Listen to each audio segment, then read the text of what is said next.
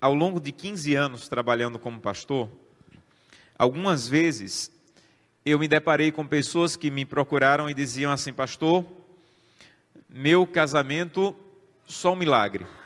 Pastor, minha família, só um milagre. Pastor, tal situação na minha vida, só um milagre. E sempre que alguém procura um pastor ou alguém para dizer só um milagre, pelo que eu conheço biblicamente, pelo que eu compreendo biblicamente do que é milagre, sempre que alguém me procura e diz, pastor, só um milagre, a vontade que eu tenho é de dizer assim: que coisa boa que só falta um milagre. Que alegria, ainda bem que só falta um milagre. Quando a pessoa me procura e diz, pastor, só um milagre, eu tenho vontade de vibrar e dizer assim: olha que coisa boa, só falta um milagre, que coisa boa. Mas eu não faço isso porque eu sei que a pessoa vai ficar chateada. Porque quando uma pessoa procura outra e diz, olha, minha situação é essa, e só um milagre, na verdade, na verdade, o que é que ela está tentando dizer? Num bom português, o que é que ela está tentando dizer? Acabou, impossível, está perdido. A compreensão bíblica de milagre é diferente da compreensão comum de milagre.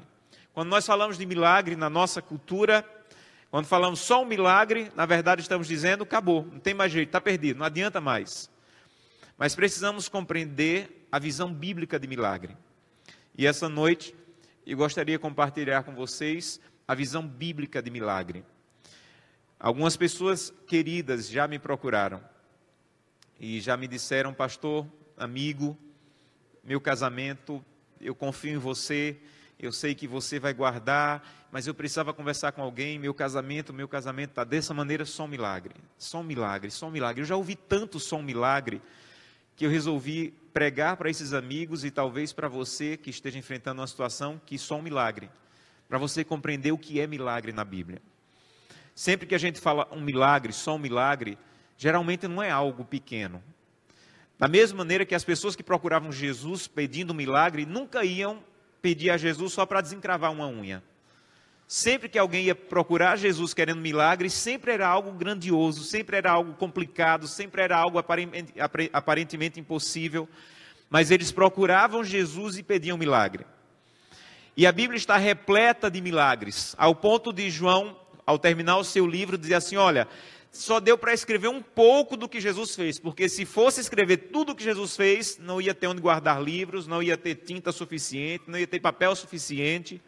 Então, eu resolvi colocar apenas uma amostra do que Jesus fez, mas o que ele fez foi muito mais, ele é infinitamente mais poderoso do que o que você consegue ler nas páginas da Bíblia.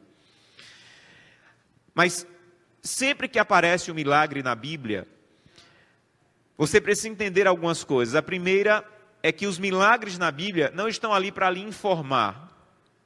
Os milagres na Bíblia não estão ali para lhe informar. Vejam, os milagres na Bíblia não é para lhe dizer, olha, Jesus curou um cego. O milagre na Bíblia é para dizer, se você está cego também espiritualmente, mentalmente, Jesus também pode curar você. O milagre, milagre na Bíblia não é para dizer assim, olha, saiba que Jesus ressuscitou um morto. Não. Aquele milagre de ressuscitar um morto é simplesmente para dizer: se você está em uma situação que já está podre, cheirando mal, se já está morta, Deus pode fazer o mesmo, porque Ele já fez no passado. Então, os milagres na Bíblia não são para lhe informar, os milagres na Bíblia são para lhe transformar. Sempre que você lê um milagre na Bíblia, você não pode ler como história.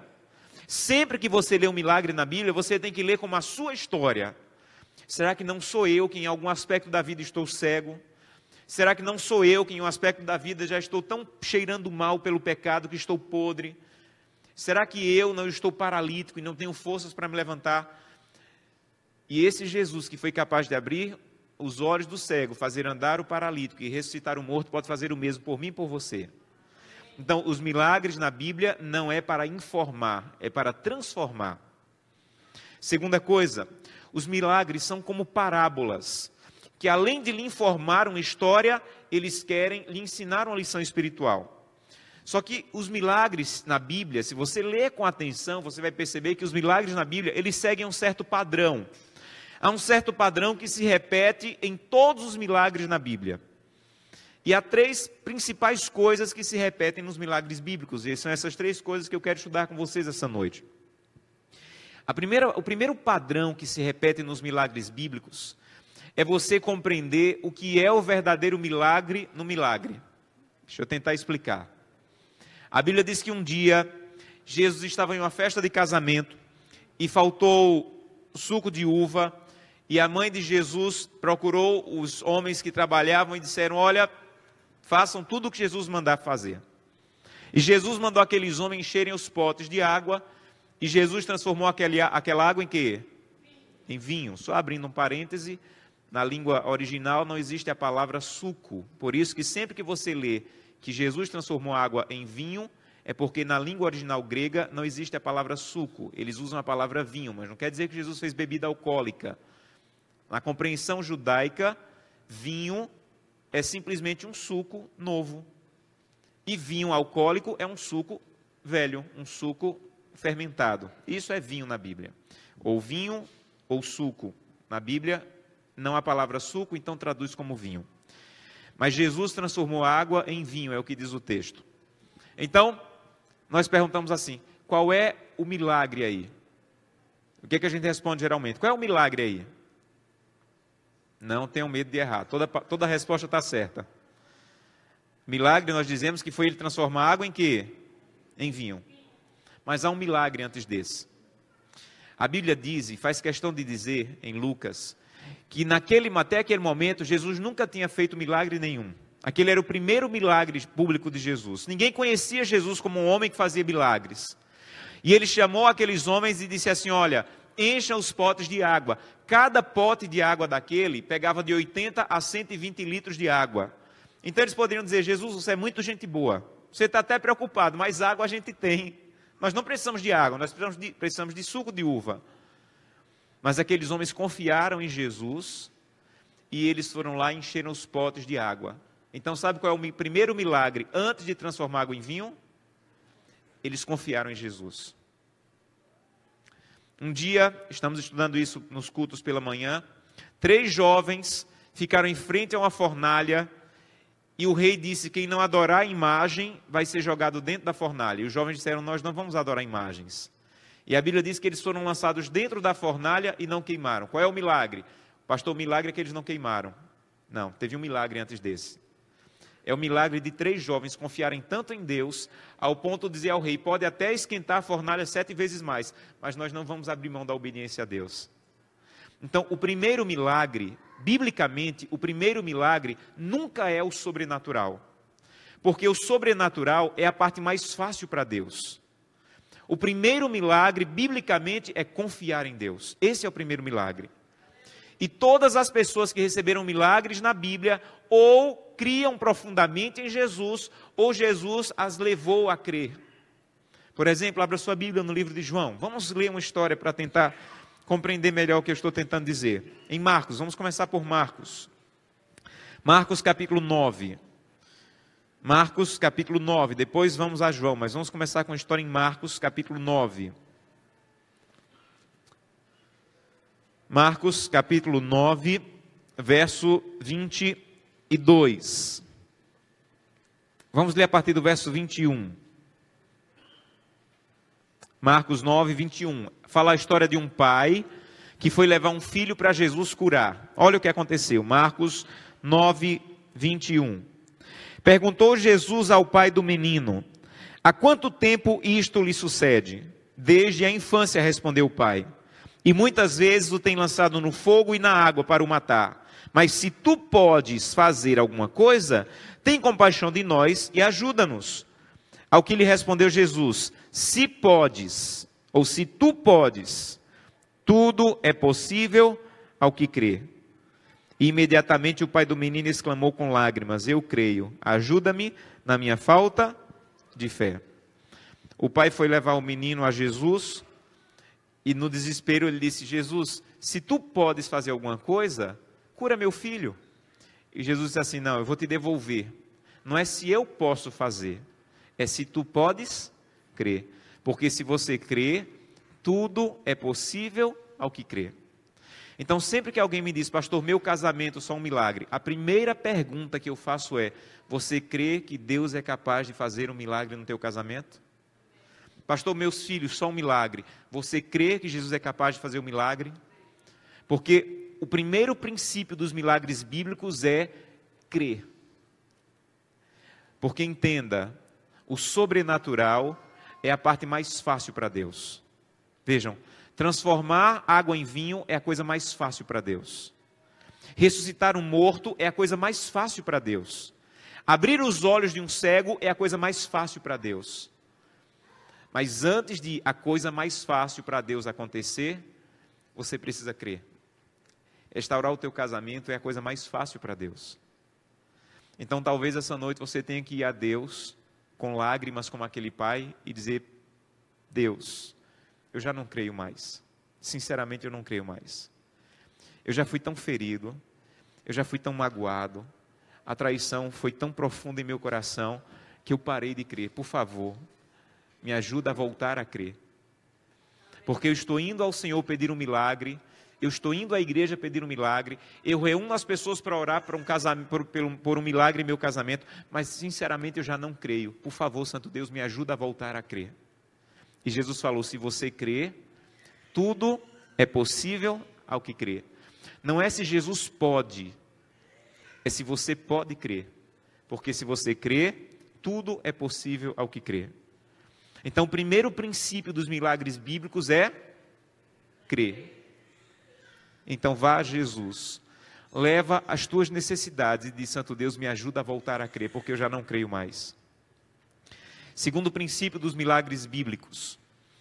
Esse segundo princípio está nos milagres em que você encontrar, e é um princípio que parece absurdo, mas é bíblico. E um exemplo disso está em João.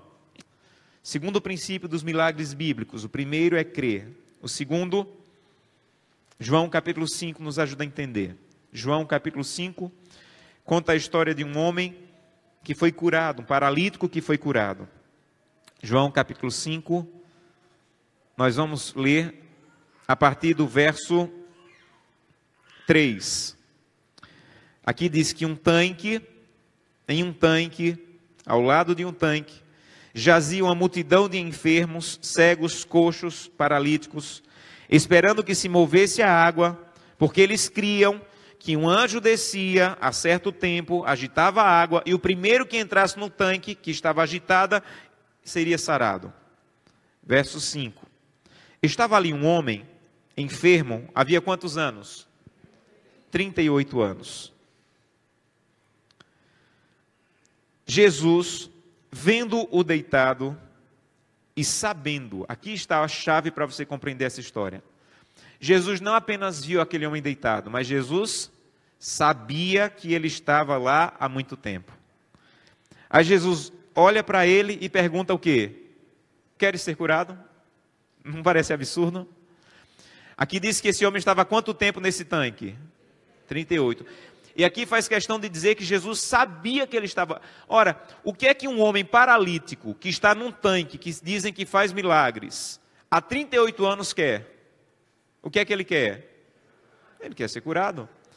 Um dia Jesus está indo para Jericó, encontra um cego que começa a gritar: Jesus, filho de Davi, tem compaixão de mim. E grita: Jesus, filho de Davi, tem compaixão de mim. Aí Jesus para, volta para o cego e diz assim: O que é que você quer que eu te faça? O que é que você quer? Ora, o que é que um cego que está gritando por Jesus na beira da estrada quer? E ele responde: Eu quero voltar a ver. A Bíblia diz que um dia Jesus encontrou um paralítico, ou um, um leproso, já estava todo podre pela doença, e ele disse, no estado muito avançado da doença, e Jesus perguntou: Sabe o que para ele? Você quer ficar limpo? Ora, o que é que um leproso que procura Jesus quer? Mas aqui está um segundo princípio dos milagres. O segundo princípio dos milagres é querer. Porque querer denota decisão. Sabe, um dos maiores enganos que a mídia fez com a cabeça dos casamentos e das famílias de hoje é fazer as pessoas pensarem que amor é sentimento e amor não é sentimento. Biblicamente, amor não tem nada a ver com sentimento. Sentimento é uma coisa que você acorda com ele e à noite, por qualquer dificuldade, você vai dormir sem ele. Isso é sentimento. Amor, biblicamente, não é sentimento. Amor é decisão, é querer, é decidir. É por isso que sempre que Jesus era procurado por alguém que queria um milagre, Jesus perguntava assim: Você quer?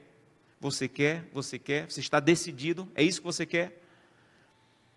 Um dia uma mulher queria tanto ser curada, mas não conseguia, e ela colocou na cabeça que se tocasse em Jesus ela seria curada, mas não conseguia tocar em Jesus. E a Bíblia diz que ela se jogou, se esticou e tocou na ponta da roupa de Jesus. E Jesus parou.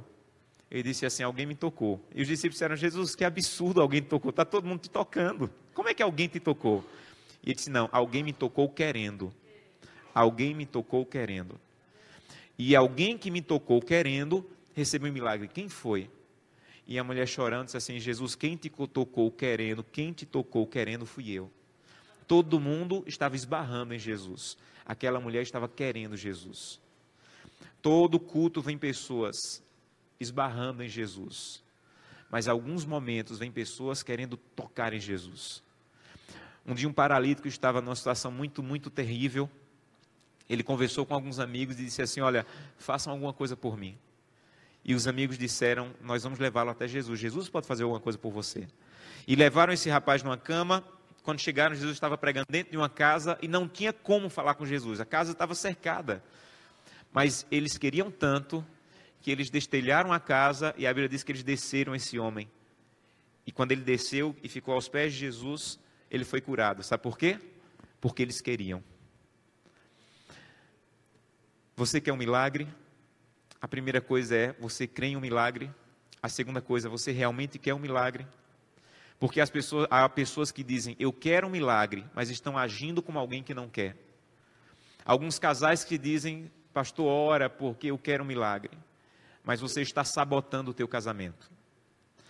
É você dizer que quer, mas agir como alguém que não quer. A palavra sabotar ela vem de um termo usado do tempo dos escravos. Os escravos usavam um tamanco chamado sabota. E eles plantavam na terra do senhor de escravos, e eles pegavam esse tamanco, essa sabota, e quando estava brotando, eles iam quebrando os brotos para não nascerem. E aí surgiu a palavra sabotar. Sabotar é você trabalhar em favor de alguma coisa e você mesmo quebrar aquilo que você trabalhou. Isso é sabotar. É você plantar, dizer que está plantando, mas de algum jeito você quebrar aquilo que você disse que está plantando. Isso é sabotar. E algumas pessoas que vêm à igreja e dizem, pastor, um milagre no meu casamento. Mas a maneira como você trata a sua esposa, a maneira como você trata os seus filhos, a maneira como você trata o seu esposo, você está sabotando o teu casamento. Você está falando que quer milagre, mas está agindo como alguém que não quer milagre. Há um autor chamado C.S. Lewis, e ele tem uma citação que eu acho extraordinária. Nessa citação, ele diz o seguinte: Normalmente, o amor deve ser encorajado. No entanto, é um erro pensar que o caminho para conseguir o amor consiste em sentar-se e tentar fabricar bons sentimentos. A regra é simples. Não perca tempo perguntando se você ama o seu próximo ou não. Haja como alguém que ama. Não perca tempo perguntando se você ama. Haja como alguém que ama. E se você começar a agir como alguém que ama, você vai ver um dos maiores milagres da vida. Quando você se comporta como quem tem amor por alguém, logo você começa a gostar dessa pessoa.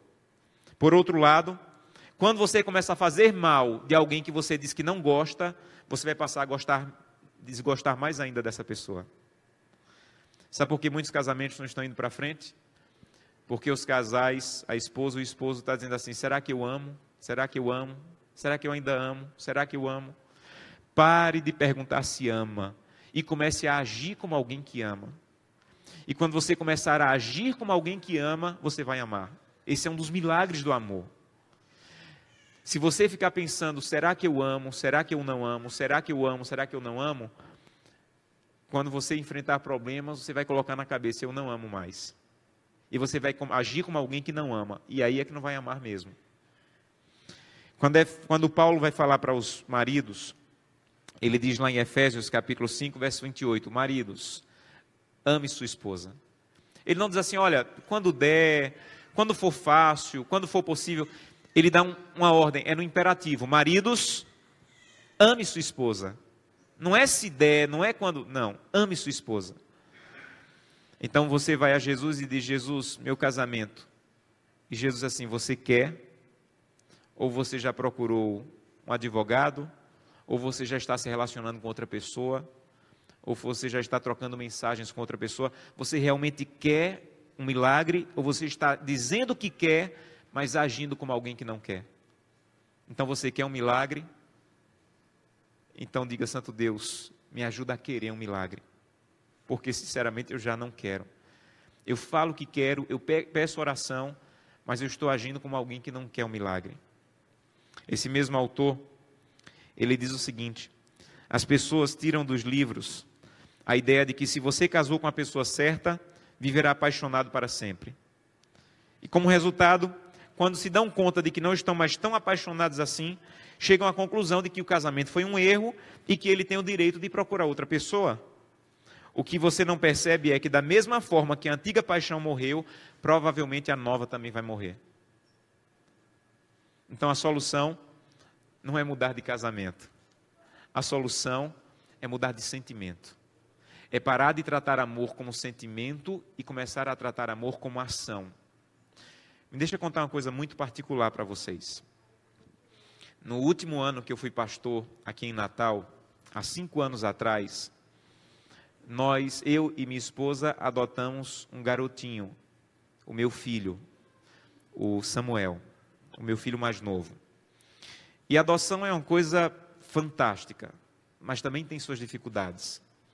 Porque o processo natural é um casal se apaixonar, a esposa engravidar, nove meses o casal se preparar para uma criança e a criança chegar depois de um preparo, depois de nove meses, no meu caso foi o seguinte: nós demos entrada nos papéis aqui na vara da infância e percorremos toda a questão burocrática de ir na Polícia Federal pegar antecedente criminal, de ir no psiquiatra, de ir no psicólogo, de ir aqui, de ir ali. Quando todos os papéis estavam prontos, colocamos lá e disseram: olha, aguardem.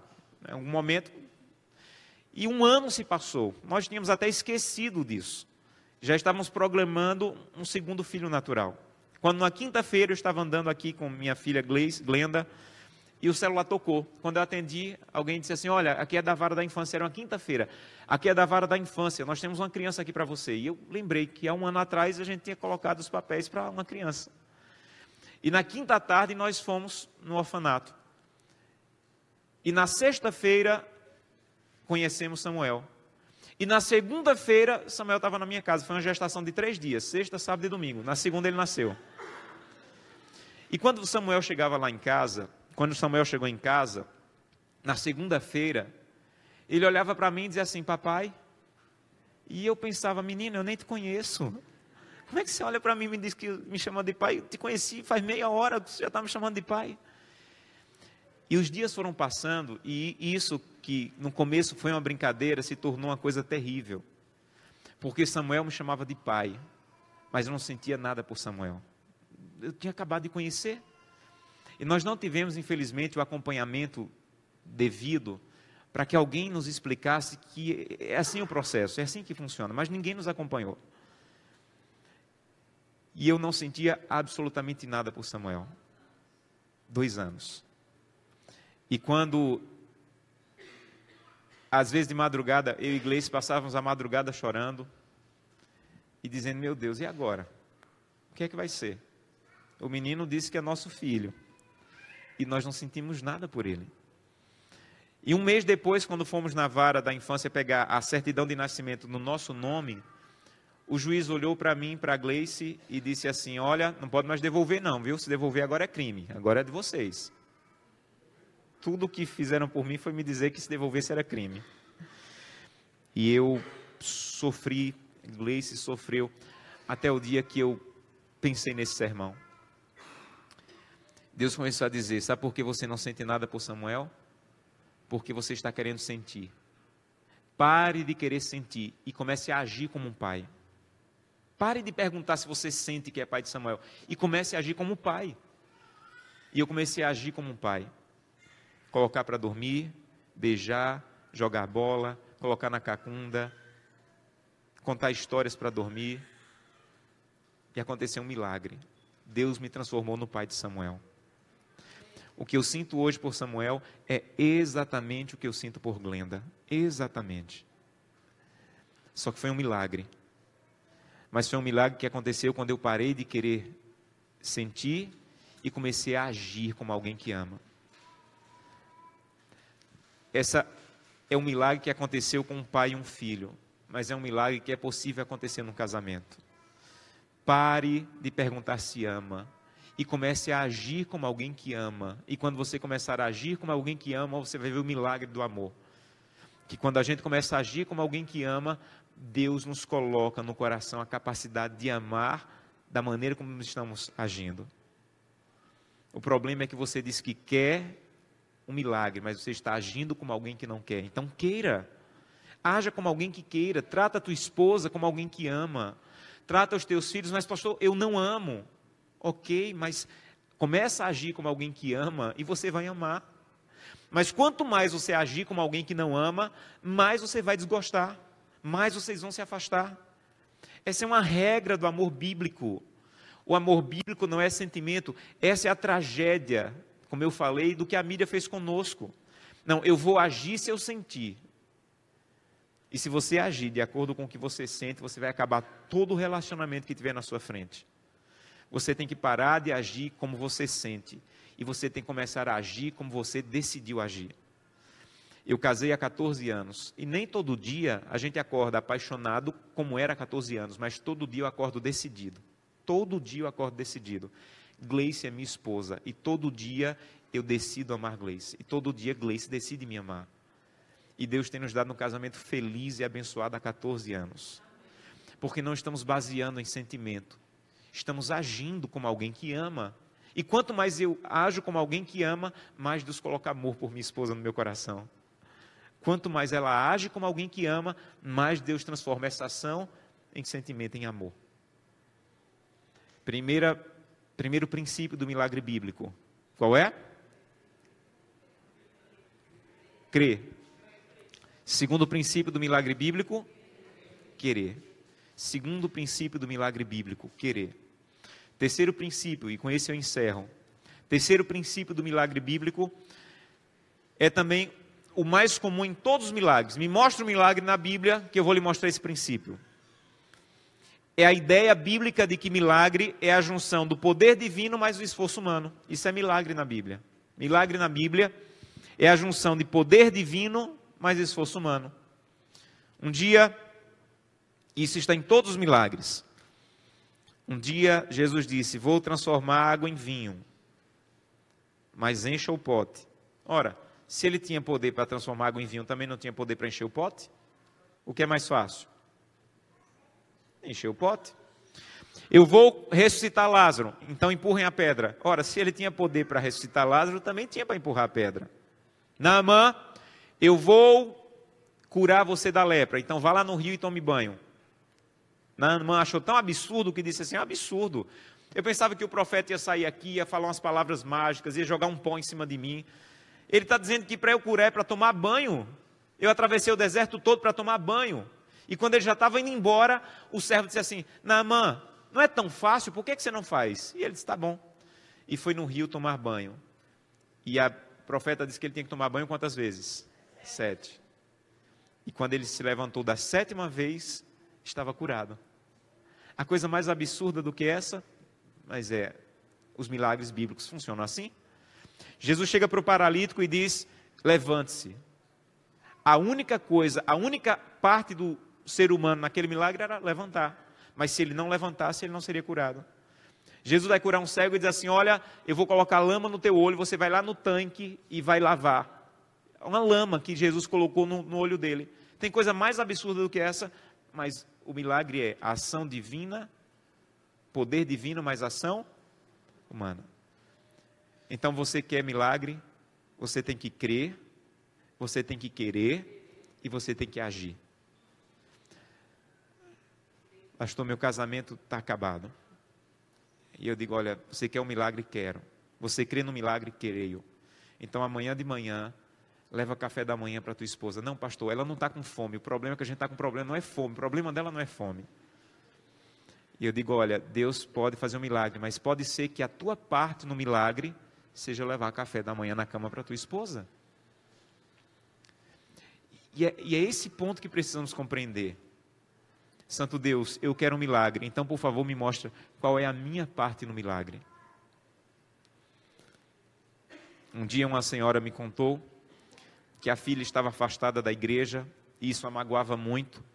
E toda sexta-feira, parece que para magoar mais ainda a mãe, a filha procurava uma festa para ir. E toda sexta-feira as duas brigavam. E toda sexta-feira as duas brigavam. E não estava dando jeito, as brigas estavam se tornando mais intensas. E ela disse: Eu não vou mais brigar. Mas não está adiantando. E ela começou a dizer: Deus, faz um milagre. E Deus foi orientando ela. E uma sexta-feira à noite ela perguntou: Filha, para onde é que você vai hoje? Aí a filha disse: Já vai começar. E ela disse: Filha, hoje não vai ter briga. Eu não vou mais brigar com você. Eu decidi, filha, que toda toda sexta-feira agora eu vou te levar na festa. E a menina regalou os olhos: Como assim? Filha, não importa onde venha a ser a festa, e não importa que horas acabe a festa, eu vou te levar e eu vou te buscar. E a menina ficou tão constrangida que aceitou. Se arrumou para a festa e a mãe foi deixá-la. De madrugada ligou para a mãe e a mãe foi buscar. Na outra sexta-feira, a mãe foi levar e foi buscar. E essa mãe me disse, pastor, na terceira sexta-feira, eu disse, filha, para onde você vai hoje? E ela disse, mãe, hoje eu não vou sair. E a mãe ficou calada. E no outro dia de manhã, quando ela estava indo para a igreja, a menina disse assim: Mãe, me espera um pouquinho que eu estou me arrumando, eu vou com a senhora. Foi um milagre, claro que foi um milagre. Mas foi um milagre que foi a junção do poder divino, mas a ação de uma mãe que amava. Você quer um milagre? Deus pode fazer um milagre na tua vida. Deus pode fazer um milagre no teu casamento. Deus pode fazer um milagre nos teus filhos. Deus pode, Deus pode fazer um milagre no teu coração. Mas você tem que ir a Jesus e tem que dizer, Santo Deus, por favor, me ajuda a crer no poder de um milagre. Eu já não creio. Santo Deus, me ajuda a querer o um milagre, a agir como alguém que quer o um milagre. E me ajuda a entender qual é a minha parte no milagre. O sobrenatural é contigo. Mas qual é a minha parte? Será que eu tenho que pedir perdão novamente? Será que eu tenho que dar o braço a torcer? Será que eu tenho que reconhecer os meus erros? Santo Deus, qual é a minha parte no milagre? Por favor, eu preciso de um milagre mas hoje eu compreendi que biblicamente milagre é crer, querer e agir. Você vai ouvir uma música nesse momento. Enquanto você estiver ouvindo essa música, eu gostaria de convidá-la a fechar os olhos e dizer para Deus quais são os milagres que você precisa. E pede a Ele para que o milagre aconteça na tua vida, mas que você aprenda a crer, a querer e a agir.